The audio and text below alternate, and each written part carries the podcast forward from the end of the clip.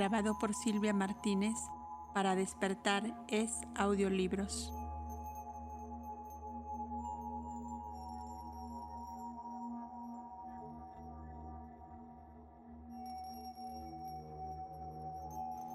Sección E. El 7 en la astronomía, la ciencia y la magia. También está el número 7 íntimamente relacionado con el significado oculto de las Pléyades, esas siete hijas de Atlas, las seis presentes, la séptima oculta. En la India están relacionadas con su criatura, el dios de la guerra, Kartikeya. Las Pléyades en sánscrito críticas son las que dieron este nombre al dios, siendo Kartikeya el planeta Marte astronómicamente. Como dios, es el hijo de Rudra, nacido sin intervención de mujer. Es él también Kumara, un joven virgen generado en el fuego de la semilla de Shiva, el Espíritu Santo, y por eso llamado Agni El difunto doctor Kenyali creía que en la India era Kartikeya, el símbolo secreto del ciclo de los Naros, compuesto de 600, 666 y 777 años, según lo que se contara, fueron años, fueran años solares o lunares, divinos o mortales, y que las seis hermanas visibles o las siete efectivas, las Pléyades, son necesarias para el complemento de este símbolo, el más secreto y misterioso de todos los símbolos astronómicos y religiosos. Por tanto, cuando se proponían conmemorar un suceso particular, mostrábase antiguamente a Kartikeya como un Kumara, una seta con seis cabezas, una por cada uno de los siglos de Naros. Cuando se aplicaba el simbolismo a otro suceso, entonces en conjunción con las siete hermanas siderales, vese a Kartikeya acompañada por Kaumari o Sena, su aspecto femenino. Entonces va él montado en un pavo real, el ave de la sabiduría del conocimiento oculto, y el fénix hindú, cuyo relación cuya relación griega con los 600 años de los Naros es bien conocida. Sobre su frente hállase una estrella de seis líneas, el doble triángulo, una esvástica, una corona de seis puntas, a veces de siete. La cola del pavo real representa los ciclos siderales y los doce signos del zodiaco están ocultos en su cuerpo, por lo cual se le llama también Vada Daskara, el de doce manos, y Vada Saxa, el de doce ojos. Sin embargo, alcanza mayor fama el aspecto de Saktidara, el lancero y conquistador de Taraka, Taraka Hit. Como los años de los naros se cuentan en la India de dos maneras, por cien años de los dioses, años divinos, o por cien años mortales, se ve la inmensa dificultad que tienen los no iniciados para llegar a la comprensión exacta de este ciclo que representa un papel tan importante en el Apocalipsis de San Juan. Es el verdadero ciclo apocalíptico porque es de diversas duraciones y se relaciona con varios sucesos prehistóricos. En ninguna de las muchas especulaciones acerca de él hemos visto más que unas pocas aproximaciones a la verdad. Contra la duración pretendida por los babilonios para sus edades divinas, se ha arguido que Suidas muestra a los antiguos contando los días como años. En sus computaciones cronológicas, el doctor Sepp apela a Suidas y a su autoridad en su ingenioso plagio que ya hemos expuesto de los números indos 432. Ellos dan, estos en miles y millones de años, la duración de sus yugas, pero Sepp los empequeñece a 4.320 años lunares antes del nacimiento de Cristo como preordenados en los cielos siderales, además de los invisibles y probados con la aparición de la estrella de Belén. Pero Suidas no tenía otra garantía de sus acertos que sus propias especulaciones, y él no era un iniciado. Cita a él como una prueba vulcano y lo presenta reinando 4.477 años o 4.477 días según él cree, o también convertidos en años, 12 años, 3 meses y 7 días. Sin embargo, en su original tiene cinco días, cometiendo así un error aún en este cálculo tan fácil. Es verdad que hay otros escritores antiguos culpables de parecidas engañosas especulaciones. Calístenes, por ejemplo, que asigna las observaciones astronómicas de los caldeos solo 1903 años, mientras Epígenes les reconoce 720.000 años. Todas estas hipótesis hechas por escritores profanos son debidas a una mala inteligencia. La cronología de los pueblos occidentales, los antiguos griegos y romanos, fue tomada de la India. Ahora bien, en la edición tamil del Bhagavadan se dice que 15 días solares hacen un pacham, dos pachams o 30 días hacen un mes de los mortales, el cual solo es un día de la pitara de bata o pitris.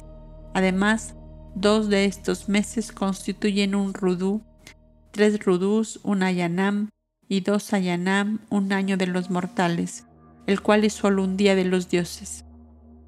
De estas enseñanzas mal comprendidas, han imaginado algunos griegos que todos los sacerdotes iniciados habían transformado los días en años. Este terror de los antiguos escritores griegos y latinos produjo sus resultados en Europa.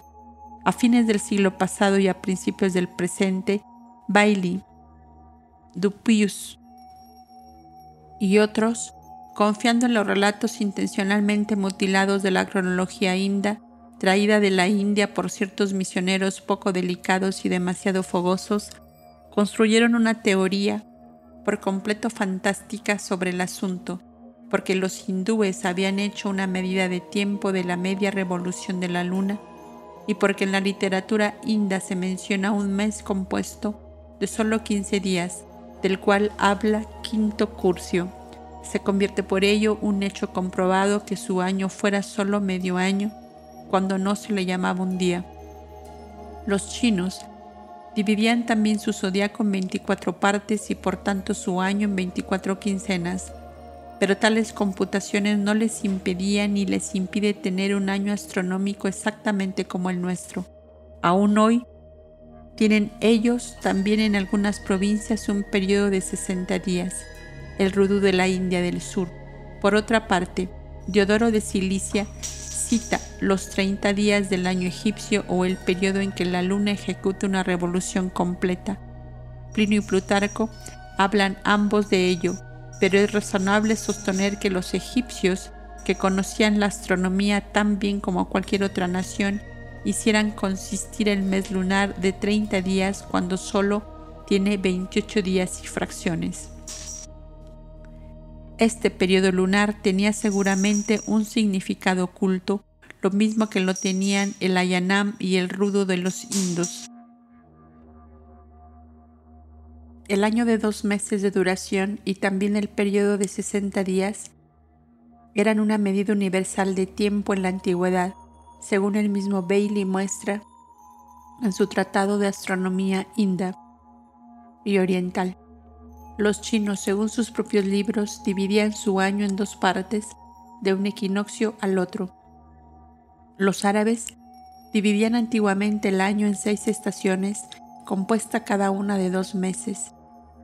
En la obra astronómica china llamada Kyo Che, se dice que dos lunas constituyen una medida de tiempo y seis medidas y un año, y hasta hoy día los aborígenes de Canis Chacta tienen sus años de seis meses como los tenían cuando los visitó el abate Shape.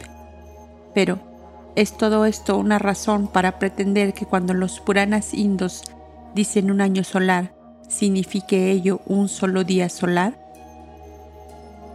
El conocimiento de las leyes naturales que hacían del siete el número fundamental de la naturaleza, por decirlo así, en el mundo manifestado o en todo caso en nuestro presente ciclo de vida terrestre y la maravillosa comprensión de su funcionamiento era lo que descubría a los antiguos tantos misterios de la naturaleza. Estas leyes y sus procesos en los planos sideral y terrestre y moral son también los que permitían a los antiguos astrónomos calcular exactamente la duración de los ciclos y sus efectos respectivos sobre la marcha de los sucesos. El anotar de antemano, profetizar, según se dice, la influencia que tendrían en el curso y desarrollo de las razas humanas, el Sol, la Luna y los planetas, siendo los medidores infalibles de tiempo, cuya potencia y periodicidad eran bien conocidas, se convirtieron así, respectivamente, en el gran regente y gobernante de nuestro pequeño sistema en todos sus siete dominios o esferas de acción.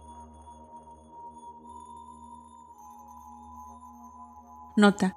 Las esferas de acción de las fuerzas combinadas de la evolución y karma son 1. Lo supraespiritual o noumenal 2. Lo espiritual 3. Lo psíquico 4. Lo astroetéreo 5 lo subastral, 6 lo vital y 7 las esferas puramente físicas. Fin de la nota. Esto ha sido tan evidente y notable que aún muchos de los hombres de ciencia modernos, tanto materialistas como místicos, les ha llamado la atención esta ley. Físicos y teólogos, matemáticos y psicólogos han llamado repetidamente la atención del mundo hacia este hecho de la periodicidad en la conducta de la naturaleza. Los comentarios explican estos números en los términos siguientes. El círculo no es el uno, sino el todo. En el cielo superior, el rajá, impenetrable el círculo, se convierte en uno, porque es lo indivisible y no puede haber Tao en él. En el segundo, de los tres Rajapsmi o los tres mundos, el uno se convierte en dos, macho y hembra, y tres, con el hijo logos, y los cuatro sagrados, la tetractis o tetragramatón. En el tercero, el mundo inferior a nuestra tierra, el número se convierte en cuatro y tres y dos. Toma los dos primeros y obtendrás siete, el número sagrado de la vida, Mezcla el último con el Rajaj medio y tendrás nueve, el número sagrado del ser y del devenir. Nota.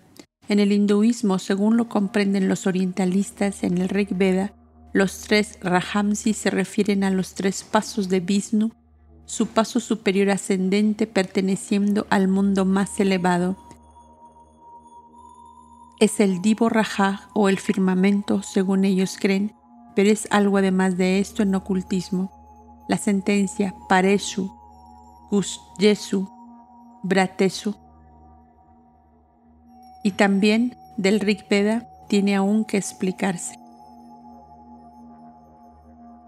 Cuando los orientalistas occidentales hayan dominado el verdadero significado de las divisiones del mundo del Rig Veda, la división doble, la triple, la sextuple y septuple y especialmente la novenaria, el misterio de las divisiones cíclicas aplicadas al cielo y a la tierra, a los dioses y a los hombres, será para ellos más claro que lo que es ahora, porque hay una armonía de los números en toda la naturaleza, en la fuerza de la gravedad, en los movimientos planetarios, en las leyes del calor, de la luz, de la electricidad y de la afinidad química, en las formas de los animales y plantas, en las percepciones de la mente. La dirección en efecto de la ciencia natural y física moderna va hacia una generalización que exprese las leyes fundamentales de todo por medio de una simple razón numérica. Nos referimos a la filosofía de las ciencias inductivas del profesor Wewell y a las investigaciones de Mr. Hay en las leyes del colorido y de la forma armoniosos. De esta se desprende que el número 7 se distingue en las leyes que regulan la percepción armónica de las formas, colores y sonidos, y probablemente también del gusto, si pudiésemos analizar nuestras sensaciones de esta clase con exactitud matemática. Tan es así, en verdad, que más de un médico se ha encontrado azorado ante la repetición periódica septenaria de los ciclos en la subida y descenso de varias dolencias y los naturalistas se han sentido completamente desconcertados para explicarse esta ley. El nacimiento, desarrollo, madurez, funciones vitales, revoluciones saludables del cambio, enfermedades, decaimiento y muerte de los insectos, reptiles, peces, aves, mamíferos y hasta del hombre mismo están más o menos regidos por una ley de cumplimiento en semanas o siete días.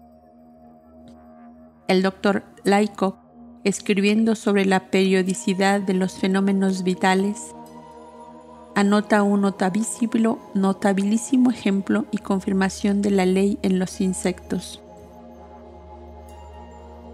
A todo lo cual, Mr. Gratan Guinness observa muy oportunamente el defender la cronología bíblica y la vida del hombre es una semana, una semana de décadas. El número de nuestros años son tres veintenas más diez.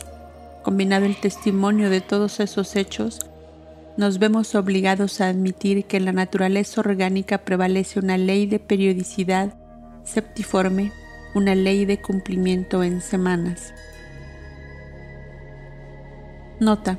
Después de presentar un número de ejemplos de la historia natural, el doctor añade, los hechos que brevemente hemos considerado son hechos generales y no pueden tener lugar día tras día, en tanto millones de animales de toda especie, desde la larva u ovum de un diminuto insecto hasta el hombre, en periodos definidos solo por mera casualidad o coincidencia. En resumen, creo yo que es imposible dejar de llegar a la conclusión general de que en los animales ocurren cambios cada tres días y medio cada 7, 14, 21 y 28, o cada número definido de semanas o ciclos septenarios. También declara el mismo doctor laico que, cualquiera que sea el tipo que la fiebre exhiba, habrá un paroxismo en el séptimo día. El 14 será notable como día de cambio, teniendo lugar la cura o la muerte.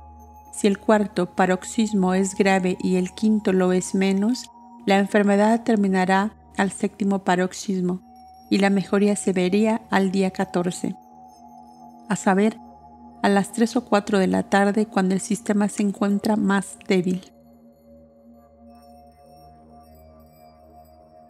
Esto es adivinación pura por medio de cálculos cíclicos y está relacionado con la astrolatría y astrología caldea.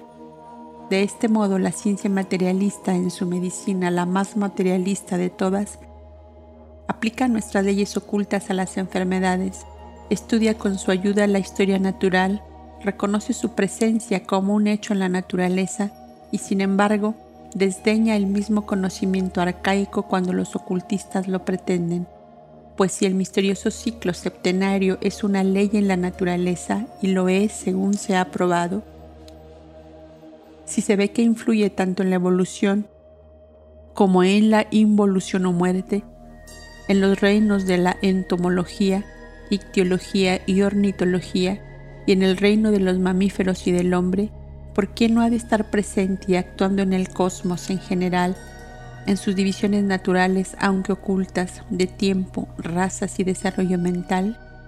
¿Y por qué además los adeptos más antiguos no han de haber podido estudiar y dominar por completo estas leyes cíclicas bajo todos sus aspectos? En efecto, el doctor Stratton declara como un hecho fisiológico y patológico que en salud el pulso humano es más frecuente por la mañana que por la tarde, en seis días de cada siete y que el séptimo día es más lento. ¿Por qué pues no ha de poder un ocultista mostrar lo mismo que en la vida cósmica y terrestre, en el pulso del planeta y de las razas? El doctor Laico divide la vida en tres grandes periodos septenarios, el primero y el último extendiéndose sobre 21 años y el periodo central o fuerza de la vida durante 28 años o 4 veces 7. Subdivide el primero en siete etapas distintas y los otros dos en tres periodos menores y dice que la unidad fundamental de los periodos mayores es una semana de siete días, teniendo cada día 12 horas, y que los múltiplos sencillos y compuestos de esta unidad determinan la duración de estos periodos por la misma razón que los múltiplos de la unidad de 12 horas determinan los periodos menores. Esta ley aúna todos los fenómenos vitales periódicos y enlaza los periodos observados en los animales anulosos más inferiores con los del hombre mismo, el más elevado de los vertebrados. Si la ciencia hace esto, ¿por qué ha de despreciar la información oculta de que usando el lenguaje del doctor Laico, una semana de la quincena mambantárica lunar de 14 días o 7 manos, la quincena de 12 horas en un día representando 7 periodos o 7 razas, ha pasado ya? Este lenguaje de la ciencia se adapta admirablemente a nuestra doctrina. La humanidad ha vivido más de una semana de siete días, cada día siendo de 12 horas, puesto que han desaparecido para siempre tres y media razas, la cuarta está sumergida y nos encontramos ahora en la quinta. Fin de la nota.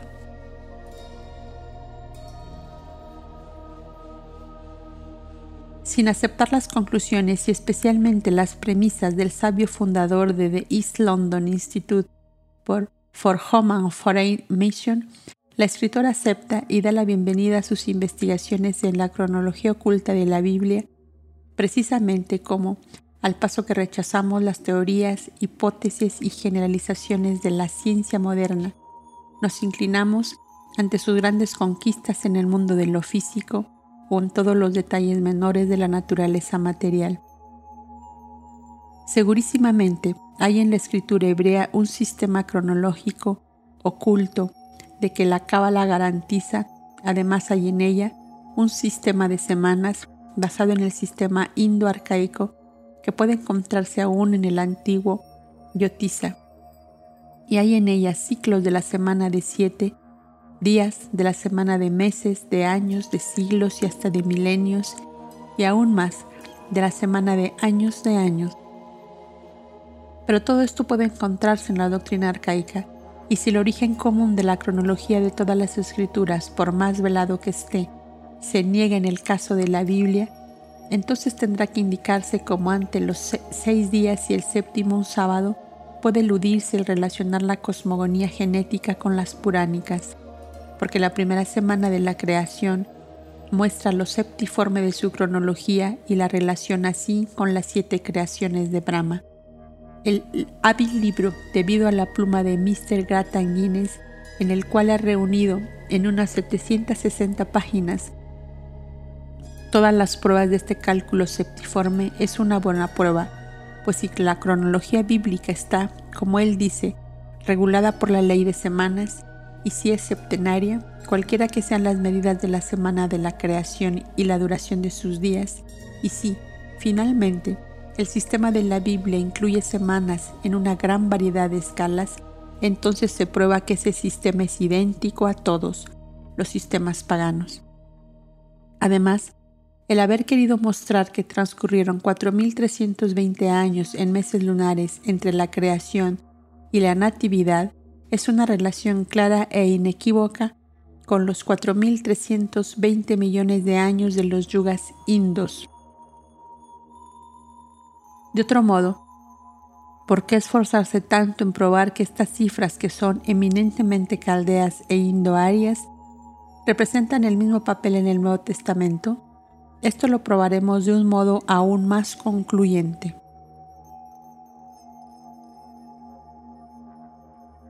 Que el crítico imparcial compare los dos relatos, el Vishnu Purana y la Biblia, y verá que las siete creaciones de Brahma son el fundamento de la semana de la creación del Génesis. Las dos alegorías son distintas, pero los dos sistemas están construidos sobre la misma piedra fundamental. La Biblia solo puede comprenderse a la luz de la Cábala. Veas el Zohar, el libro del misterio oculto, por más desfigurado que ahora se halle, y compárese. Los siete rishis y los catorce manos de los siete mambantaras salen de la cabeza de Brahma. Son ellos sus hijos nacidos de la mente, y con ellos principia la división de la humanidad en sus razas que vienen del hombre celeste, el logos manifestado que es Brahma Prajapati, hablando del cráneo, la cabeza del macro prosopus, el anciano. En sánscrito, Sanat es un nombre de Brahma. El Ha Hidra Va Va, Cuadilla o Santa Asamblea Mayor dice que en cada uno de sus cabellos está escondido una fuente que brota del tercero del cerebro oculto. y ella brilla y pasa por ese cabello al cabello del microprosopus y de este, que es el cuaternario manifestado, el tetragramatón, su forma, su cerebro, y de aquí que ese cerebro parte en 32 senderos o la triadiladuada o también 432. Y además, existen 13 rizos de pelo en uno y otro lado de la cabeza, esto es, seis en el lado y seis en el otro, siendo el 13 también el 14 por ser macho y hembra, y por ello principia la división del cabello, la división de las cosas de la humanidad y de las razas.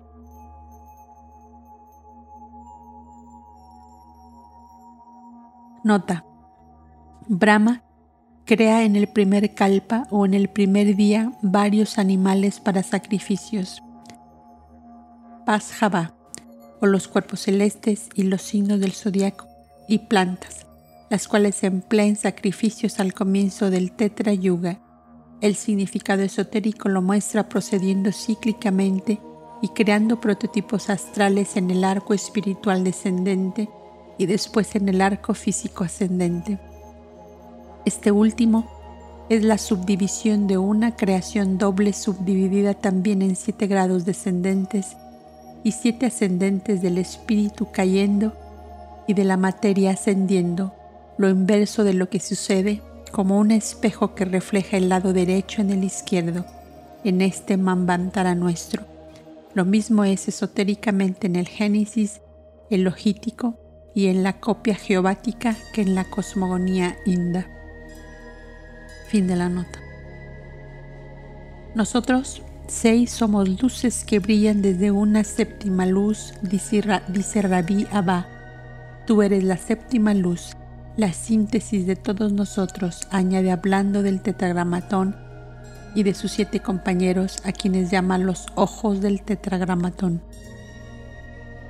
El tetragramatón es Brahma Prajapati, que asumió cuatro formas a fin de crear cuatro clases de criaturas supremas, esto es, se hizo cuádruple o el cuatranario manifestado, después de lo cual renació en los siete rishis, sus manasaputras, hijos nacidos de la mente, que más tarde se convirtieron en nueve, veintiuno y así sucesivamente, y todos los cuales se dice que nacieron de varias partes de Brahma.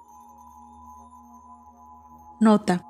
Es muy sorprendente ver a teólogos y eruditos orientales expresando indignación por el gusto depravado de los místicos hindúes que no contentos con haber inventado los hijos nacidos de la mente de Brahma, hacen surgir rishis, manos y prajapatis de todas clases de varias partes del cuerpo de su progenitor primordial. Brahma. Porque el público en general no conoce la Cábala, clave y su glosario de muchos libros, mosaicos velados.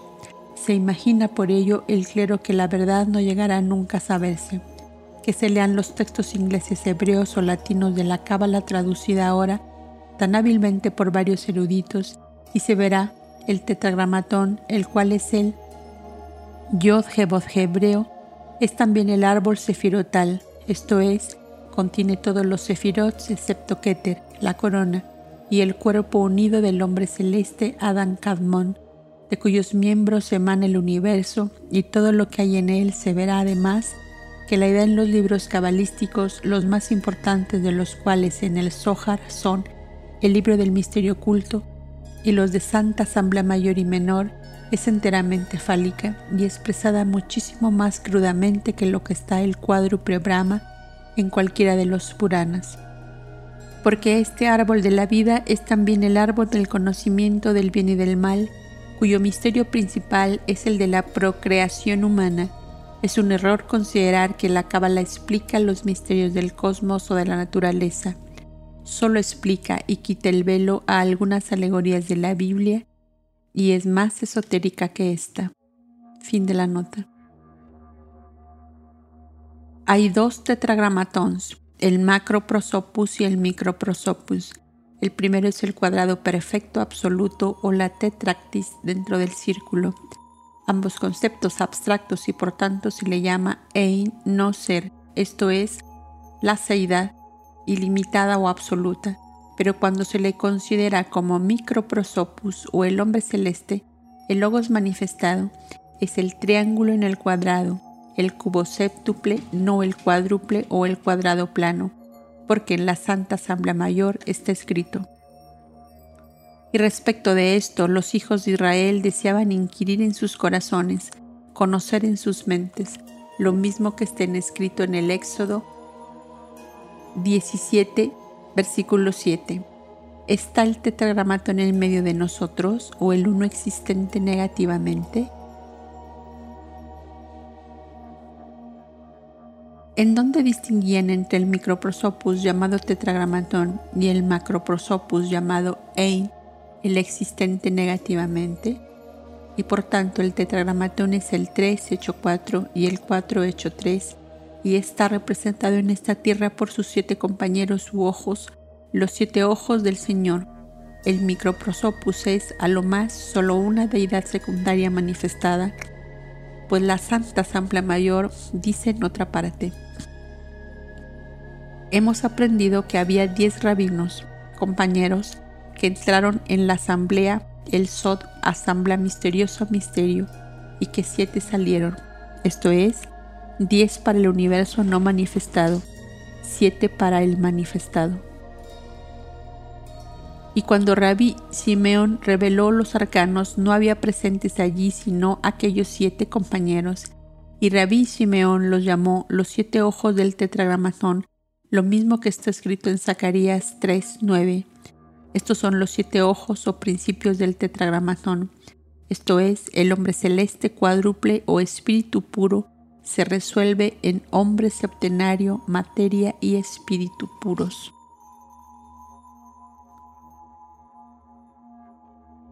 De modo que la tetrada es el microprosopus y este último es el shokmag binah macho-hembra el segundo y tercer sefirot.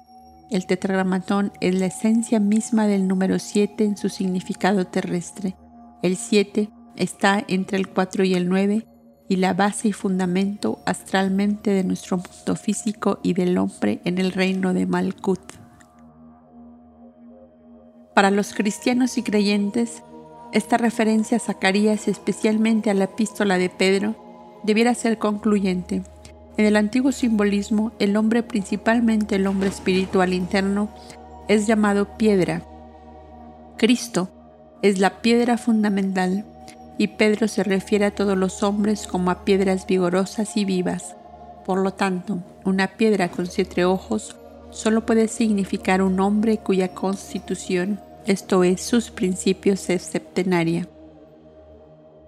Para demostrar más claramente el siete en la naturaleza, podemos añadir que no solo gobierna el número 7 la periodicidad de los fenómenos de la vida, sino que también se le ve dominando las series de los elementos químicos e igualmente reina en el mundo del sonido y del color, como nos lo revela el espectroscopio.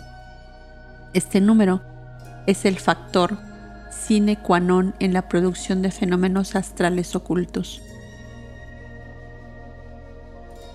Así se ve que, si los elementos químicos son ordenados en grupo con arreglo a sus pesos atómicos, forman una serie de siete filas, teniendo los miembros primero, segundo, etc. de cada fila una estrecha analogía en todas sus propiedades con los miembros correspondientes de la fila próxima. La siguiente tabla copiada de Magister Salem de Hellenbach y corregida exhibe esta ley y garantiza por completo la conclusión que él saca en las siguientes palabras. Vemos que la variedad química en lo que podemos penetrar en su naturaleza interna depende de relaciones numéricas y hemos encontrado además en esta variedad una ley directora a la cual no podemos asignar causa alguna. Vemos una ley de periodicidad regida por el número 7.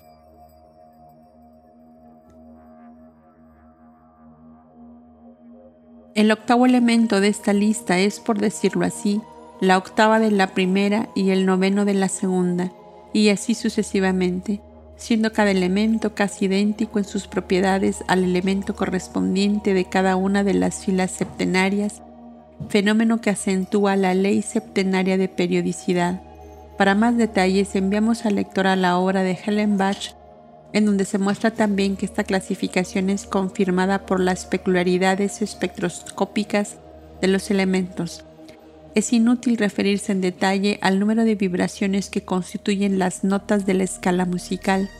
Son ellas, estrictamente análogas a la escala de los elementos químicos, así como a la escala de los colores según los desarrolla el espectroscopio, aun cuando en el último caso solo tratamos con una octava, al paso que tanto en la música como en la química vemos una serie de siete octavas representadas teóricamente de las cuales seis están bien completas y en uso ordinario de ambas ciencias. Así que citando a Bach, ha quedado establecido desde el punto de vista de la ley fenomenal sobre la cual se fundan nuestros conocimientos que las vibraciones del sonido y de la luz aumentan regularmente, que se dividen en siete columnas y que los números sucesivos de cada columna están estrechamente relacionados, esto es, que muestran una íntima relación no solo expresada en las cifras mismas, sino también prácticamente verificada en la química como en la música, confirmando el oído en esta última el veredicto de los números. El hecho de esta periodicidad y variedad están gobernadas por el número 7 es innegable y sobrepuja en mucho los límites de la mera casualidad, debiendo suponerse que tiene una causa adecuada, la cual hay que descubrir. Verdaderamente, pues como decía Rabí Abba, somos seis luces que brillan procedentes de una séptima luz. El tetú, el tetragramatón, eres la séptima luz, el origen de todos nosotros, porque seguramente no hay estabilidad en estas seis, salvo lo que ellas derivan de la séptima, pues todas las cosas dependen de la séptima. Los uñí, indios americanos orientales, antiguos y modernos, parece que han profesado opiniones semejantes sus costumbres de hoy, sus tradiciones y anales señalan el, hecho de que, desde tiempo inmemorial, sus instituciones políticas, sociales y religiosas estaban y están todavía moldeadas con arreglo al principio septenario. Así es que todas sus antiguas ciudades y aldeas estaban construidas en grupos de seis alrededor de una séptima. Siempre es un grupo de siete o de trece y siempre el seis alrededor del séptimo. También su jerarquía sacerdotal está compuesta de seis sacerdotes de la casa, aparentemente sintetizados en el séptimo que es una mujer, la sacerdotisa madre.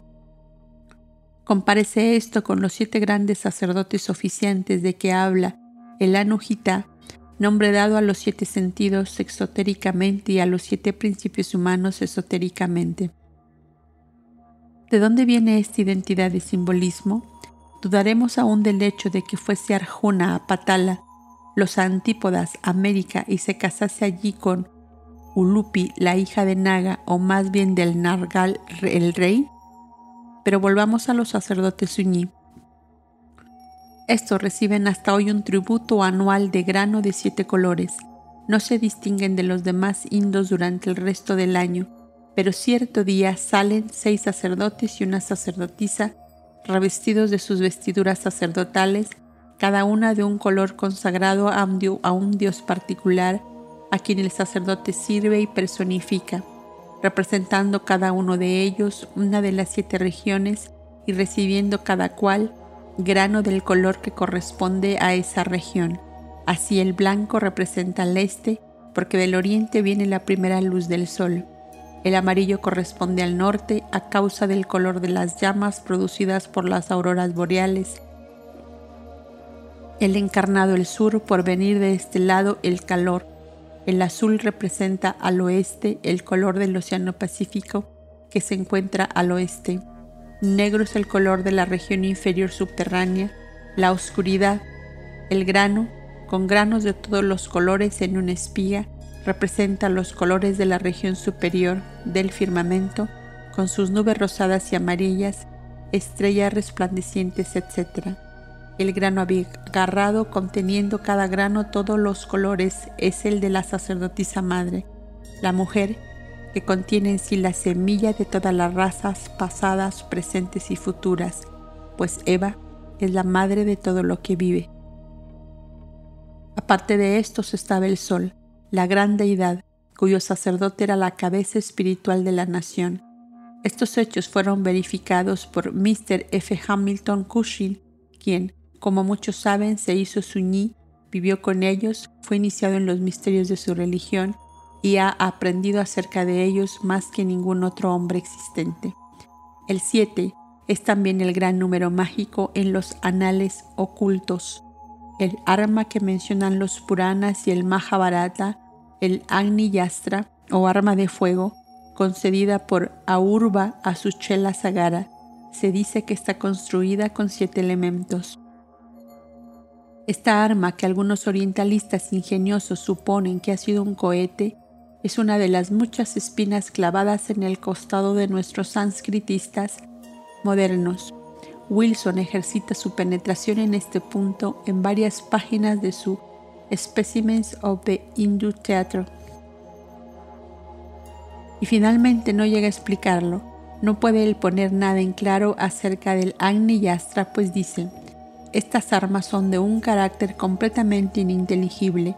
Algunas de ellas son a veces manejadas como arrojadizas, pero en general parecen ser poderes místicos ejercitados por el individuo tales como los de paralizar a un enemigo o de sumergir sus sentidos en un sueño profundo, o de atraer la tempestad, la lluvia y el fuego del cielo. Se supone que toman formas celestes dotadas de facultades humanas. El Ramayana las llama los hijos de Krisasva. Los Astra de Batas, los dioses de las armas divinas, no son Agni Yastras, como los artilleros modernos no son el cañón que manejan, pero esta sencilla solución parece que no se le ocurrió al eminente sanskritista. Sin embargo, según él mismo dice de la progenie armiforme de Krisasva, el origen alegórico de las armas es indudablemente el más antiguo, es la jabalina de fuego de Brahma. El Agni Yastra séptuple, así como los siete sentidos y los siete principios simbolizados por los siete sacerdotes, son de antigüedad indecible. Cuán antigua es la doctrina en que creen los teósofos, lo dirá la siguiente sección.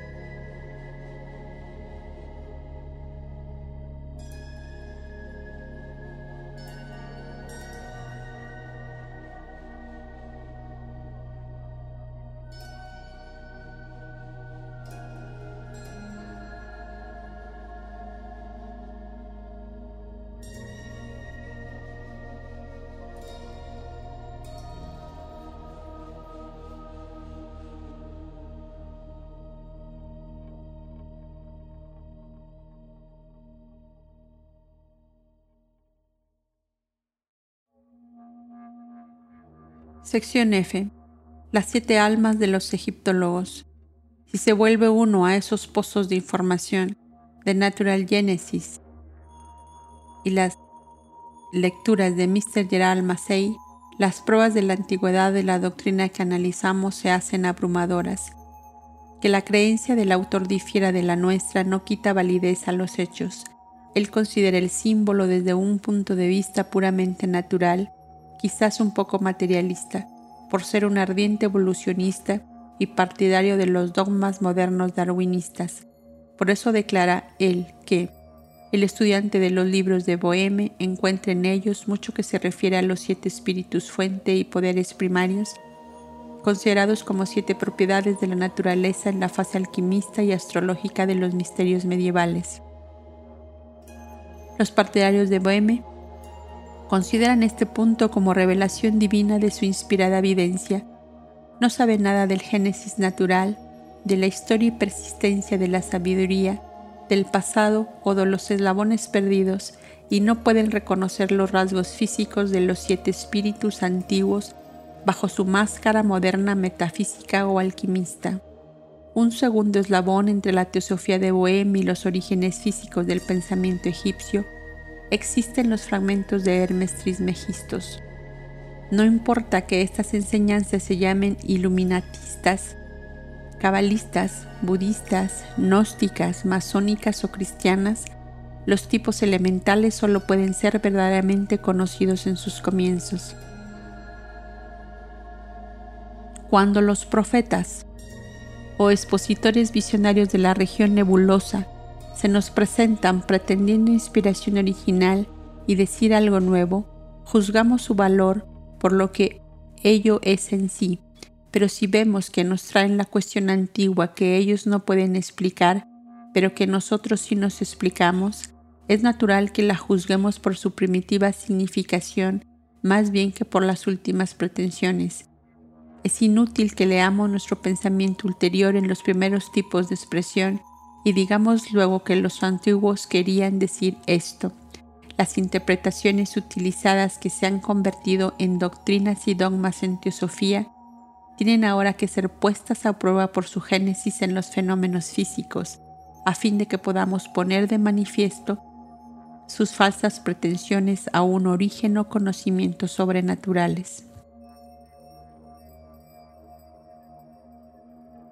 Notas. Sin embargo, hay algunos que pueden saber algo de estas aún fuera de las líneas del autor, por mucho que abarquen como es innegable.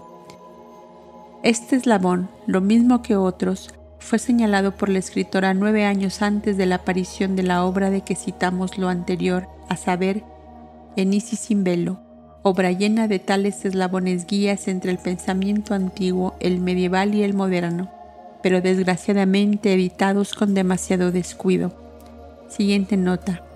Eh, pero, ¿cómo puede probar el sabio escritor que estos comienzos tuvieron lugar precisamente en Egipto y no en otra parte y solo hace 50.000 años? Siguiente nota. En efecto, y esto es precisamente lo que hacen los teósofos.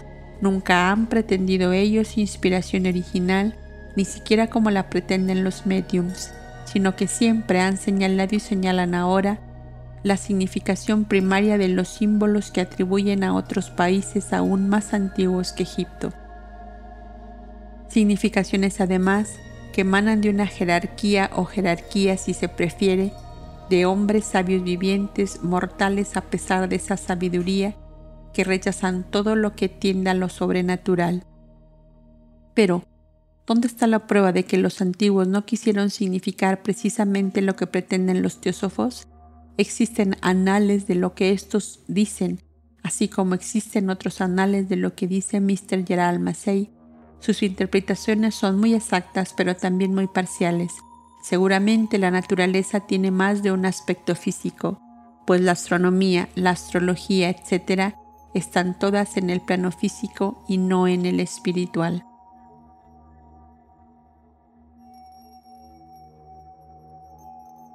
The Natural Genesis es de temer que Mr. Massey no haya tenido éxito.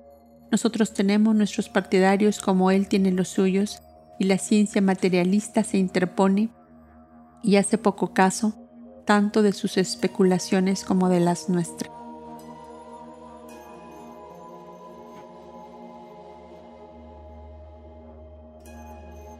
Fin de las notas pero el capaz autor de The Book of the Beginnings y de Natural Genesis hace muy afortunadamente para nosotros precisamente lo contrario. Él demuestra del modo más triunfante nuestras enseñanzas esotéricas budistas, mostrándolas idénticas a las de Egipto, que el lector juzgue por su sabia conferencia sobre las siete almas del hombre. Dice el autor, la primera forma del siete místico se veía figurada en el cielo por las siete grandes estrellas de la Osa Mayor, la constelación asignada por los egipcios a la madre del tiempo y de los siete poderes elementales. Eso mismo como los hindúes colocan sus siete rishis primitivos en la Osa Mayor y llaman a esta constelación la, mansión de los Saptarsi, Risa y Chitras Candinas y sus adeptos pretenden conocer si solo se trata de un mito astronómico o de un misterio primordial con un significado más profundo que el que presenta la superficie. También se nos dice que los egipcios dividían la faz del cielo por la noche en siete partes, el cielo primitivo era séptuple. Lo mismo ocurría entre los arios. No hay más que leer los Puranas acerca de los comienzos de Brahma y su huevo para ver esto. Han tomado pues los arios la idea de los egipcios, pero según sigue diciendo el conferenciante, las primeras fuerzas reconocidas de la naturaleza se estimaron en número siete. Estas se convirtieron en siete elementales, demonios o divinidades ulteriores. Se asignaron siete propiedades a la naturaleza como materia, cohesión, fluxión, coagulación, acumulación, estación y división, y siete elementos o almas al hombre. Todo esto se enseñaba en la doctrina esotérica, pero se interpretaba y sus misterios se revelaban, como antes se ha dicho, con siete claves, no con dos, ni a los más con tres. De aquí que las causas y sus efectos obraban en la naturaleza invisible o mística, lo mismo que en la psíquica, y se aplicaban a la metafísica y la psicología, así como a la fisiología, según dice el autor. Se introdujo un sistema de siete, por decirlo así, y el número 7 suplía a un módulo sagrado que podía usarse para múltiples objetos. Y así se usaba, pues. Las siete almas del faraón se mencionan a menudo en los textos egipcios. Siete almas o principios fueron identificados en el hombre por nuestros druidas británicos. Los rabinos también hacían surgir el número de almas a siete. Lo mismo hacen los karens de la India y luego el autor con algunos errores en los nombres forma una tabla de ambas enseñanzas, la esotérica y la egipcia, y muestra que la última tenía la misma serie y en el mismo orden. Esotérica india 1. Rupa, cuerpo o elemento de la forma. En la egipcia era el Ka, el cuerpo. Esotérica inda, prana, el aliento de la vida egipcia va el alma del aliento, esotérica india cuerpo astral, en la egipcia cava la sombra, esotérica india manas o la inteligencia, en la egipcia aku la inteligencia o percepción, la esotérica india kama rupa o el alma animal, en la egipcia seb el alma hereditaria, en la esotérica india buddhi o el alma espiritual, en la egipcia, Putá, el primer padre intelectual, esotérica india, alma o el espíritu puro, egipcia, Admu, el alma divina o eterna. Más adelante el conferenciante formula estas siete almas egipcias así. 1. El alma de la sangre, la formativa. 2. El alma del aliento, lo que respira. 3. La sombra cubierta del alma, lo que envuelve. 4 el alma de la percepción lo que percibe. 5. El alma de la pubescencia lo que procrea. 6. El alma intelectual la que reproduce intelectualmente. Y 7. El alma espiritual la que se perpetúa permanentemente. Desde el punto de vista exotérico y fisiológico, esto puede ser muy exacto, pero desde, el esoterismo no lo es tanto. El sostener esto no significa en modo alguno que los budistas esotéricos resuelvan a los hombres en cierto número de espíritus elementales, como Mr. G. Massey. En la misma conferencia les acusa de sostener, ningún budista esotérico se ha hecho jamás culpable de semejante absurdo, ni tampoco se ha imaginado nunca que estas sombras se conviertan en seres espirituales en otro mundo o en siete espíritus o elementarios potenciales en otra vida. Lo que se sostiene es sencillamente que cada vez que el ego inmortal encarna, se convierte como un todo en, en una unidad compuesta de materia y espíritu, los cuales actúan juntos en siete planos distintos de ser y de conciencia. En otra parte, Mr. Gerald Massey añade, las siete almas, nuestros principios, se mencionan muchas veces en los textos egipcios. El dios lunar Tat Esmon o el ulterior dios solar expresaba los siete poderes de la naturaleza que eran anteriores a él y estaban resumidos en él como sus siete almas, nosotros decimos principios. Las siete estrellas en la mano del Cristo en el Apocalipsis tienen la misma significación y aún una mayor, pues estas estrellas representan también cabalísticamente las siete llaves de las siete iglesias o los misterios sodalianos. Sin embargo, no nos detendremos a discutir, pero añadiremos que otros egiptólogos han descubierto también que la constitución septenaria del hombre era una doctrina cardinal para los antiguos egipcios. En una serie de artículos notables en el Finis de Múnich, Herr Franz Lambert presenta pruebas incontrovertibles de sus conclusiones sobre el libro de los muertos y otros anales egipcios. Para detalles enviamos al lector a los artículos mismos, pero el siguiente diagrama que resume las conclusiones del autor es una evidencia demostrativa de la identidad de la psicología egipcia con la división septenaria del budismo esotérico. Al lado izquierdo están colocados los nombres cabalísticos de los correspondientes principios humanos y al derecho los nombres jeroglíficos con sus traducciones como, el diagrama, como en el diagrama de Franz Lambert.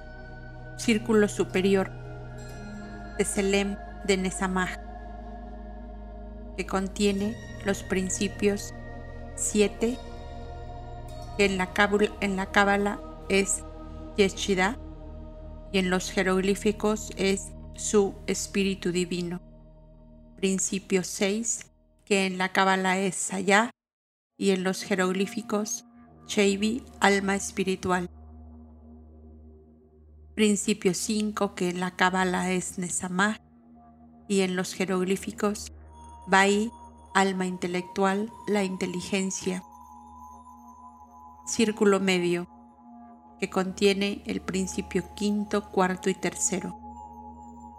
Círculo medio que en la Cábala es Selem de Ruach principio cuarto que en la Kabbalah es Ruach y en los jeroglíficos Ab, Hati, el corazón, sentimiento, alma, animal.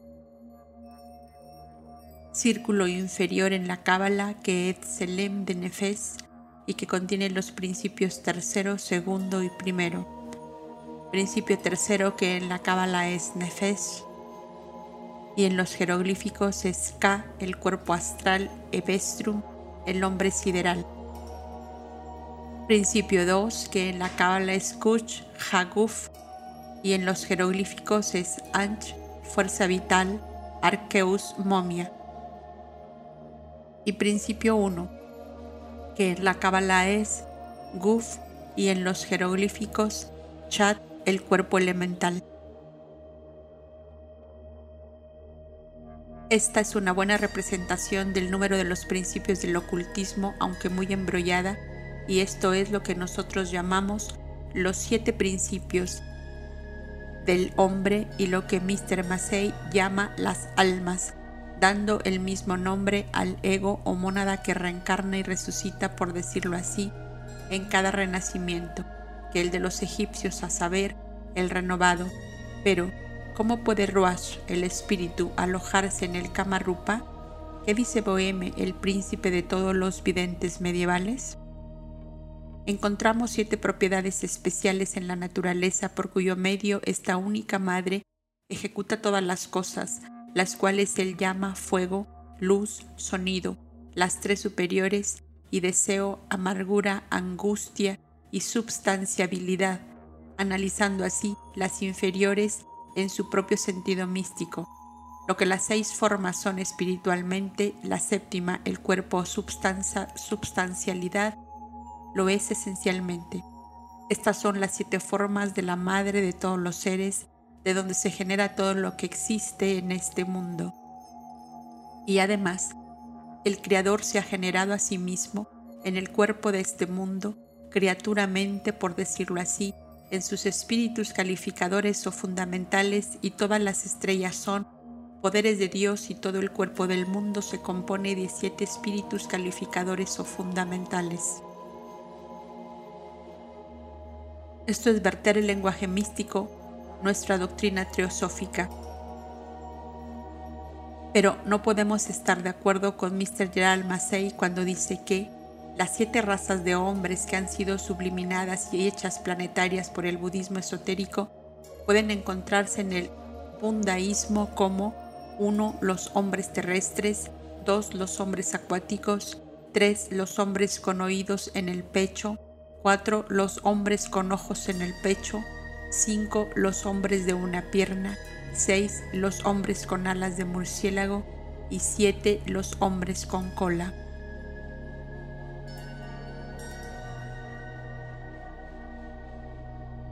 Cada una de estas descripciones, aunque alegóricas y hasta pervertidas en su última forma, es sin embargo un eco de la enseñanza de la doctrina secreta. Todas se refieren a la evolución prehumana de los hombres acuáticos terribles y malos por la naturaleza, sin ayuda, durante millones de años como ya se ha descrito, pero negamos rotundamente la afirmación de que éstas no fueran nunca razas reales, y señalamos las estancias arcaicas como contestación. Es fácil inferir y decir que nuestros instructores han confundido estas sombras del pasado con cosas humanas y espirituales, pero que no son ni lo uno ni lo otro y que nunca lo fueron. Es menos fácil de probar. Este acerto debe hacer pareja con la pretensión darwinista de que el hombre y el mono tuvieron un antecesor pitecoide común, lo que el conferenciante toma por un modo de expresión y nada más en el ritual egipcio. Lo tomamos nosotros como teniendo otro significado muy distinto e importante. He aquí un ejemplo, dice el ritual, el libro de los muertos. Yo soy el ratón, yo soy el halcón, yo soy el mon, yo soy el cocodrilo cuya, lama viene de los hombres, soy el alma de los dioses. La penúltima frase la explica el conferenciante que dice entre paréntesis, esto es como tipo de la inteligencia y la última como significando el Horus o Cristo como la resultante de todo. La enseñanza oculta contesta significa mucho más.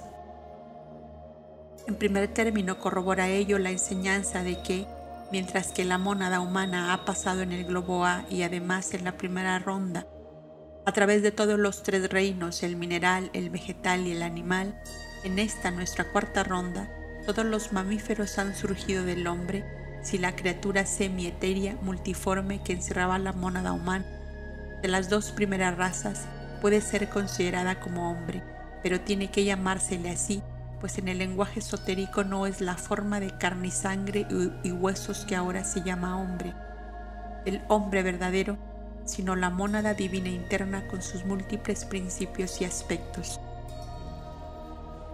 La conferencia mencionada, sin embargo, aunque se opone mucho al budismo esotérico y sus enseñanzas, es una elocuente contestación a aquellos que han tratado de presentar el todo como una doctrina de nuevo cuño. Y de estos hay muchos en Europa, en América y hasta en la India. Sin embargo, entre el esoterismo de los antiguos Arats y el que ha sobrevivido hasta ahora en la India, entre los pocos brahmanes que han estudiado seriamente su filosofía oculta, la diferencia no parece tan grande. Parece ella concentrada y limitada en la cuestión del orden de la evolución de los principios cósmico y otros más que ninguna otra cosa. En todo caso, no es una divergencia mayor que la eterna cuestión del dogma filioque, que desde el siglo VIII ha separado el catolicismo romano de la iglesia griega oriental más antigua. Empero, cualesquiera que sean las diferencias de forma en que se presenta el dogma septenario, la sustancia está allí y su presencia e importancia en el sistema brahmánico puede juzgarse por lo que dice uno de los sabios metafísicos y eruditos vedantinos de la India. La clasificación séptuple verdaderamente esotérica es una de las clasificaciones más importantes, si no la más importante, que ha recibido su ordenación de la constitución misteriosa de este tipo eterno.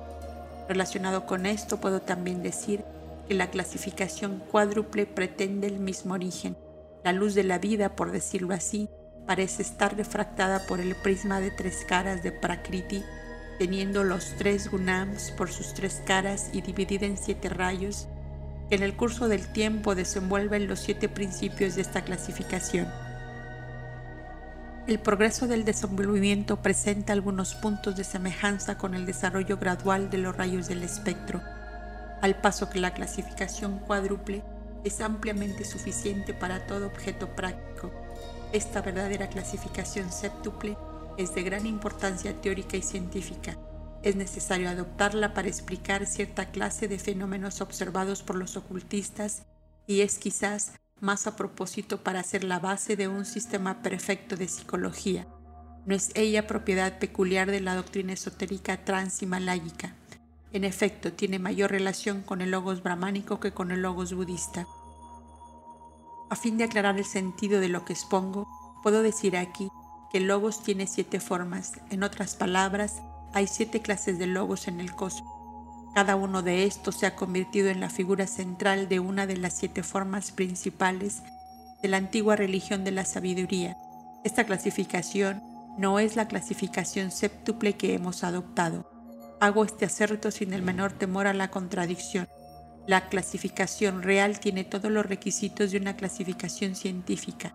Tiene ella siete principios distintos que corresponden a siete estados distintos de pragna o conciencia echa ella un puente entre el objetivo y lo subjetivo e indica el circuito misterioso por el que pasa la ideación.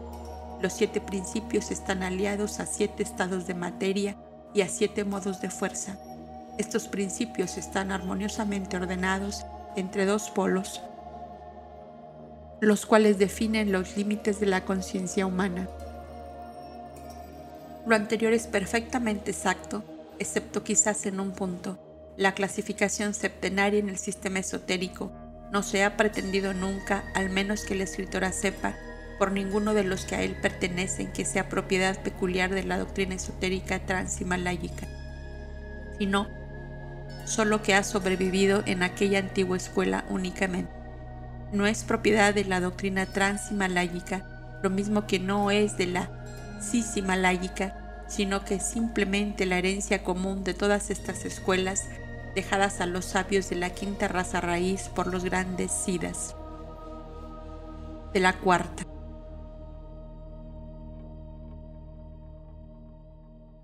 Nota, según el Svetas Bhattara Upanishads, los sidas son aquellos que poseen desde su nacimiento poderes sobrehumanos, como también conocimiento e indiferencia por el mundo, según las enseñanzas ocultas.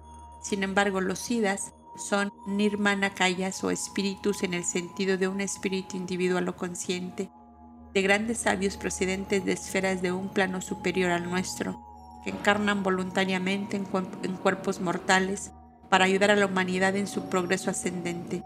De aquí sus conocimientos, sabiduría y poderes innatos. Fin de la nota.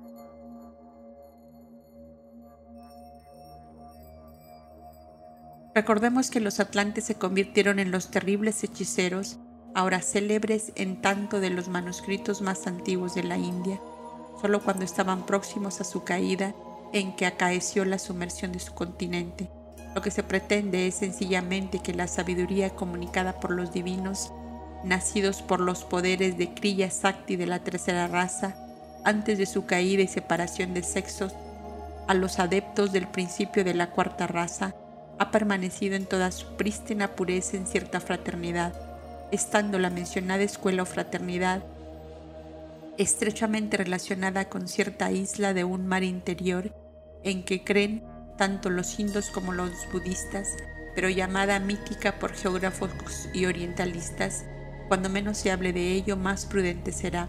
Tampoco puede aceptarse la mencionada clasificación séptuple como teniendo una relación más estrecha con el logos brahmánico que con el budista, puesto que ambos son idénticos, ya se llame el, logo, el logos Isvara o Avalokitesvara, Brahma o Padmapani.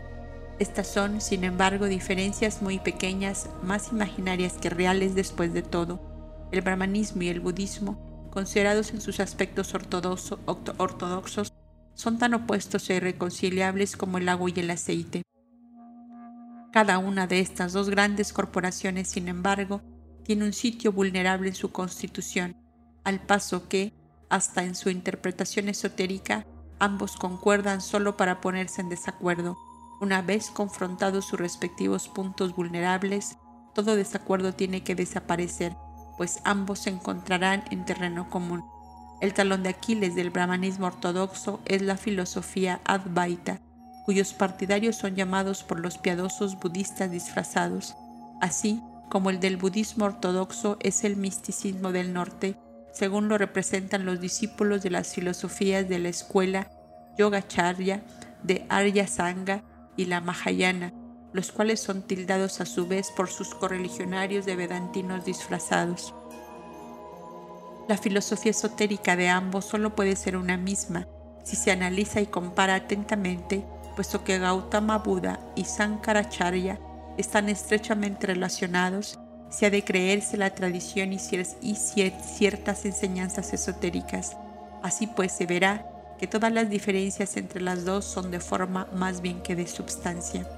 En el Anujita puede verse un discurso de los más místicos lleno de simbología septenaria. Allí, el Brahman relata la dicha de haber pasado más allá de las regiones de la ilusión, en la cual las fantasías son los tábanos y mosquitos, en donde el pesar y la alegría son frío y calor, en la cual el engaño es la oscuridad que ciega en la cual la avaricia son las fieras y reptiles, en donde el deseo y la cólera son los obstáculos.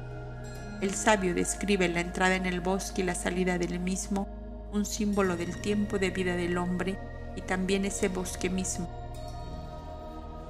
Nota, me propongo seguir aquí el texto y no los comentarios del editor, el cual acepta la letra muerta de las explicaciones de Arjuna Misra y ni la canta. Nuestros orientalistas nunca se toman la molestia de pensar que si un comentador indígena no es iniciado, no puede explicar con verdad, y si es un iniciado, no lo hará. Fin de la nota.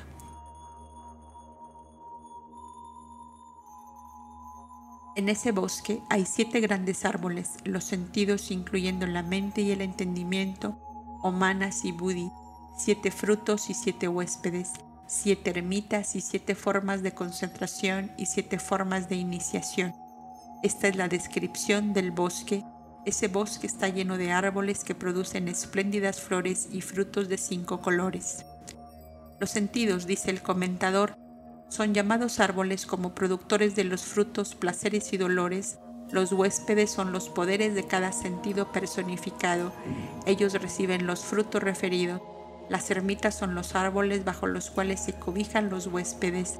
Las siete formas de concentración son el apartamiento del yo de las siete funciones de los siete sentidos, etcétera, que ya se han mencionado. Las siete formas de iniciación se refieren a la iniciación en la vida superior, repudiando como no propias de uno las acciones de cada miembro del grupo de siete. La explicación, si bien no es satisfactoria, es inocente. El Brahman, continuando su descripción, dice, ese bosque está lleno de árboles que producen flores y frutos de cuatro colores. Ese bosque está lleno de árboles que producen flores y frutos de tres colores y mezclado. Ese bosque está lleno de árboles que producen flores y frutos de dos colores y de hermosos matices. Ese bosque está lleno de árboles que producen flores y frutos de un color y fragantes.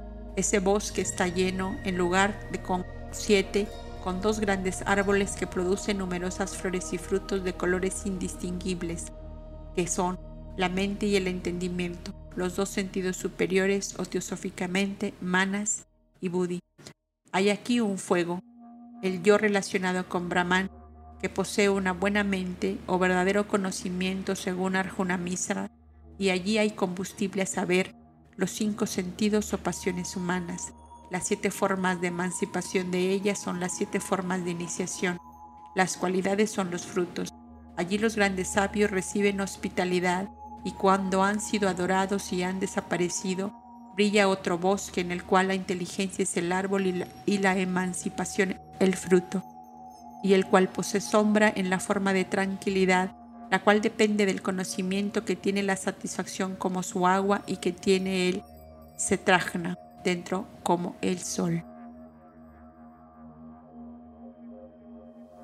Ahora bien, todo lo anterior es muy claro y ningún teósofo, aun entre los menos instruidos, puede dejar de comprender la alegoría. Y, sin embargo, vemos a grandes orientalistas haciendo un perfecto enredo de ello en sus interpretaciones. Los grandes sabios que reciben hospitalidad los explican como significando los sentidos, los cuales, habiendo funcionado sin estar relacionados con el yo, son finalmente absorbidos en él pero lo que no se llega a comprender es cómo los sentidos, sin estar relacionados con el yo supremo, pueden ser absorbidos en él. Se creería, por el contrario, que precisamente porque los sentidos personales gravitan y se esfuerzan para relacionarse con el yo impersonal, este último, que es fuego, quema los cinco inferiores y purifica por tanto los dos superiores, mente y entendimiento, o los aspectos superiores de manas y buddhi. Esto resulta evidente del texto. Los grandes sabios desaparecen después de haber sido adorados. Adorado por quien, si los supuestos sentidos no están relacionados con el yo, por la mente, por supuesto, por manas, en este caso sumergido en el sexto sentido, el cual no es ni puede ser el Brahman, el yo o Setragana, el sol espiritual del alma.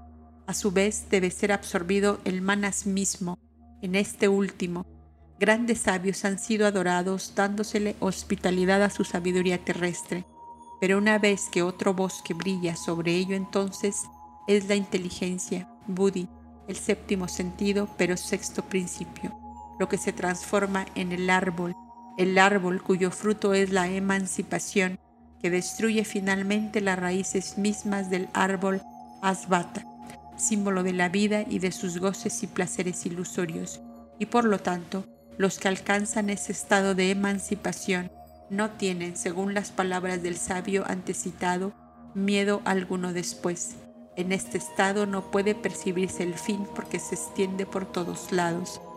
Allí moran siete hembras, sigue diciendo continuamente la imagen. Estas hembras que según Arjuna Misra son Mahad, Ahamkara y cinco Tanmatras, tienen siempre sus caras vueltas hacia abajo porque son obstáculos en el camino de la ascensión espiritual.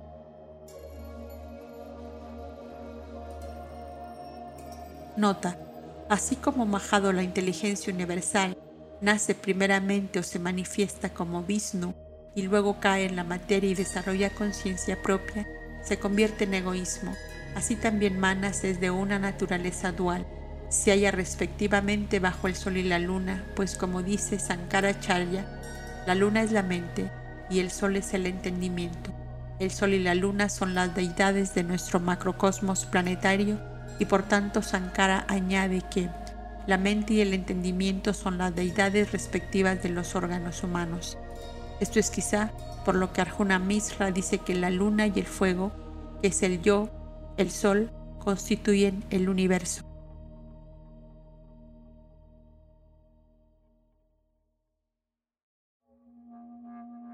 Fin de la nota. En ese mismo Brahman, el yo, moran los siete sabios perfectos juntamente con sus jefes y de nuevo surgen del mismo gloria, brillo y grandeza, iluminación, victoria, perfección y poder. Estos siete rayos siguen a este mismo sol, Setragna, el yo supremo, aquellos cuyos deseos están reducidos, los no egoístas, cuyos pecados, pasiones son consumidos por la penitencia, sumergiendo el yo en el yo se dedican a Brahman. Las gentes que comprenden el bosque del conocimiento que es Brahman o el yo, alaban la tranquilidad y aspirando a este bosque, vuelven a renacer para no perder ánimo.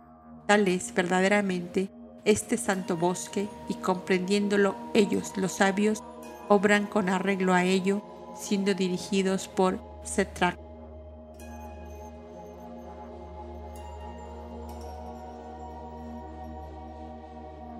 Ningún traductor entre los orientalistas occidentales ha percibido aún en la anterior alegoría nada más elevado que misterios relacionados con el ritualismo de los sacrificios, penitencias o ceremonias ascéticas, y Hatha Yoga, pero el que comprende las imágenes simbólicas y oye la voz del yo dentro del yo, verá en esto algo muy superior al mero ritualismo, por mucho que puede errar en los detalles menores de la filosofía.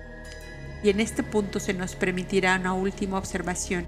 Ningún verdadero teósofo, desde el más ignorante hasta el más instruido, debe pretender la infalibilidad en lo que pueda decir o escribir sobre materias ocultas. Es punto capital admitir que en muchos conceptos, al clasificar los principios cósmicos o humanos, además de errores en el orden de la evolución, y especialmente en cuestiones metafísicas, aquellos de entre nosotros que pretenden enseñar a otros más ignorantes pueden todos equivocarse, de modo que se han cometido errores en Isis sin velo, en budismo esotérico, en el hombre, en magia blanca y negra, etc. Y más de un error se encontrará probablemente en esta obra. Esto no puede evitarse. Para que una obra extensa y hasta una pequeña sobre semejantes abstrusos asuntos esté por completo exenta de todo error y equivocación, tendría que ser escrita desde la primera a la última página por un gran adepto, si no por una avatara. Solo entonces podríamos decir esta es verdaderamente una obra sin pecado ni tacha alguna. Pero mientras el artista sea imperfecto, ¿cómo puede ser perfecta su obra? La investigación de la verdad no tiene fin. Amémosla y aspiremos a ella por sí misma y no por la gloria o beneficio que la revelación de una pequeñísima parte de ella pueda proporcionar. Pues, ¿quién de nosotros puede pretender que tiene toda la verdad en la punta de los dedos ni aun siquiera por lo que respecta a una de las enseñanzas menores del ocultismo? Nuestro principal objeto en la cuestión presente, por lo tanto, ha sido mostrar que la doctrina septenaria o división de la constitución del hombre era muy antigua y no inventada por nosotros.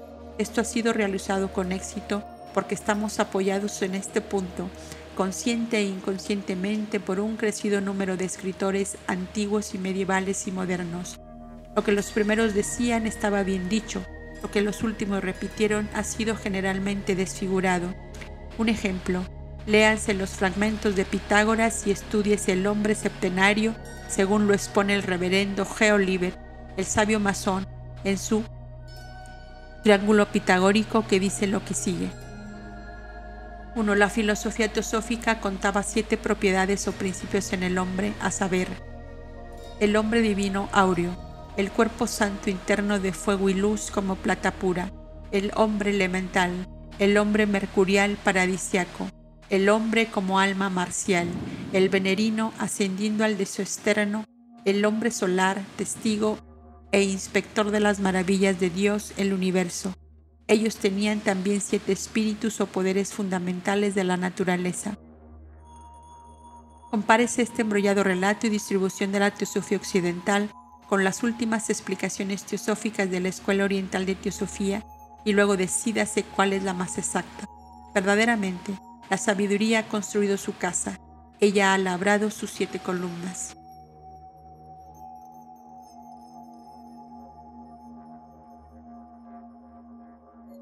En cuanto al cargo de que nuestra escuela no ha adoptado la clasificación septenaria de los brahmanes, sino que la ha confundido es por completo injusto en primer término, la escuela es una cosa y sus intérpretes para los europeos completamente otra.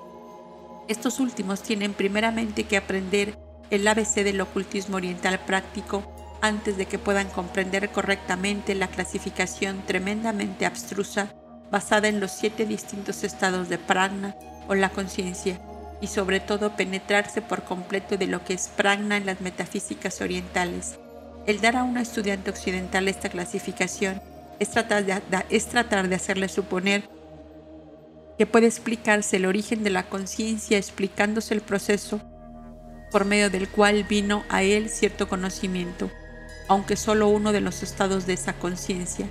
En otras palabras, es hacerle explicar algo que conoce en este plano por algo que desconoce por completo en los otros planos. Esto es, llevarlo de lo espiritual y psicológico directamente a lo ontológico. Esta es la razón por qué fue adoptada por los teósofos la clasificación antigua primitiva de cuyas clasificaciones hay ciertamente muchas. El ocuparnos de dar una enumeración adicional de las fuentes teológicas después que se ha presentado al público una cantidad tan grande de testigos y de pruebas independientes sería completamente inútil. Los siete pecados capitales y las siete virtudes del esquema cristiano son mucho menos filosóficos hasta que las siete ciencias liberales y las siete ciencias malditas o las siete artes de encantamiento de los gnósticos, pues una de estas últimas está ahora ante el público, preñada de peligros en el presente, así como para el futuro. Su nombre moderno es sinoptismo, usado como lo están usando materialistas científicos e ignorantes, con la ignorancia general de los siete principios, pronto se convertirá en satanismo en toda la acepción de la palabra.